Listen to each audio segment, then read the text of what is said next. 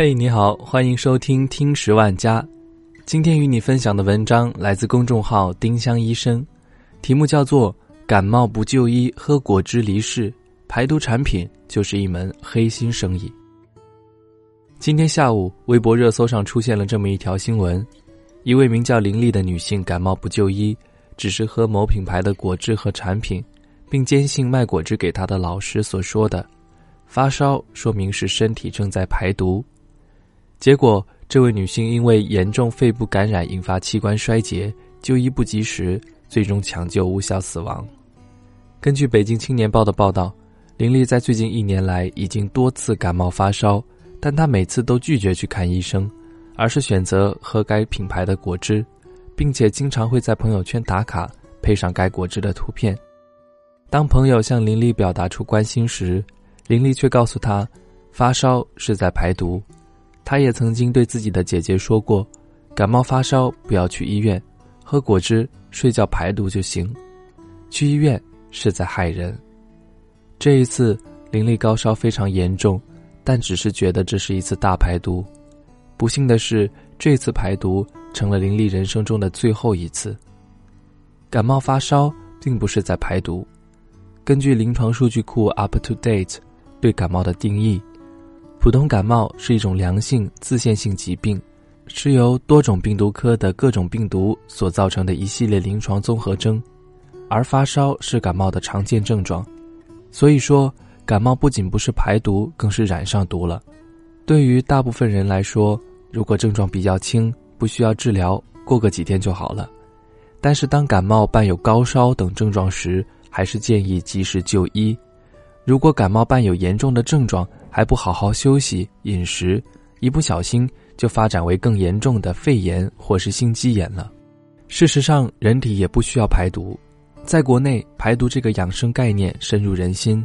便秘了需要排肠毒，皮肤不好需要排毒养颜，容易生病、减肥总是不成功需要全身排毒。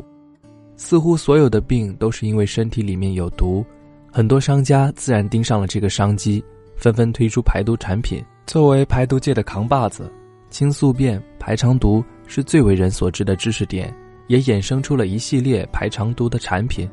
这些产品人吃完立刻往厕所跑，像水库泄闸一样排出一堆毒。这时候可能不少人会感慨：原来我身体里面有这么多的毒素。可问题在于，正常人是没有宿便的，更不存在肠毒这种毒素，根本用不着排。我们吃进去的食物经过消化吸收，最终成了便便，本来就需要三十小时左右。如果说宿便就是过了一宿的便便，那我们的每一坨便便岂不都是宿便？宣称能排肠毒的产品都是大写的不靠谱，很有可能你花大价钱买了的排毒产品就是泻药而已。事实上，人没有你想的那么脆弱，对于毒素，身体自己有很好的方法去对付。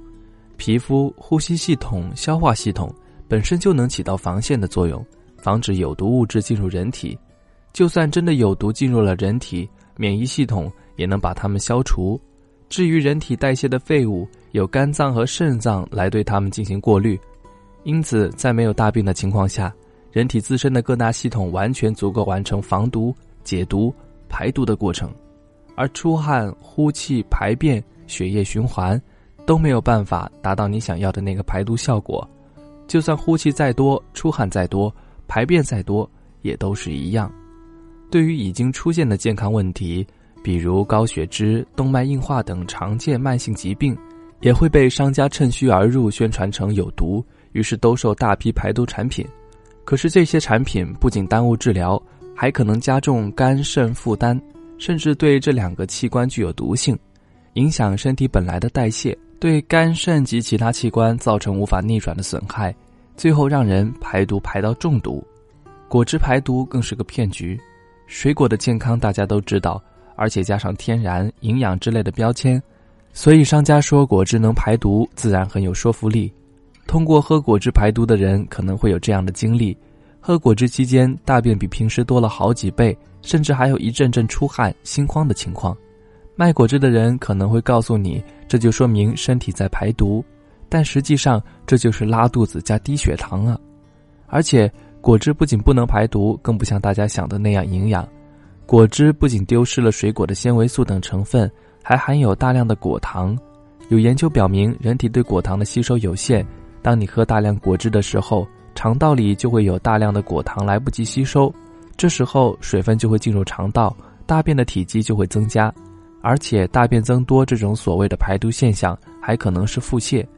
至于心慌、出汗这样的表现，可能是低血糖或者电解质紊乱。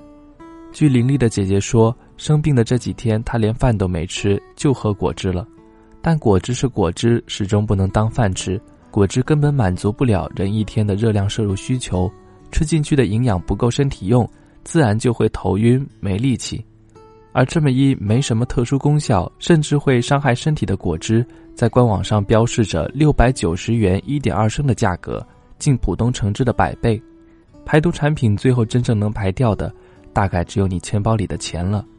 不过这么看来，排毒这件事也不是完全没有必要。看看各方面都健健康康的你，却总觉得你有毒，不停教唆你排毒的那些人，他们才是你最需要排掉的毒。请记住。所有的排毒都是骗人的。好啦，这就是今天的节目，感谢你的收听，我们下期再见。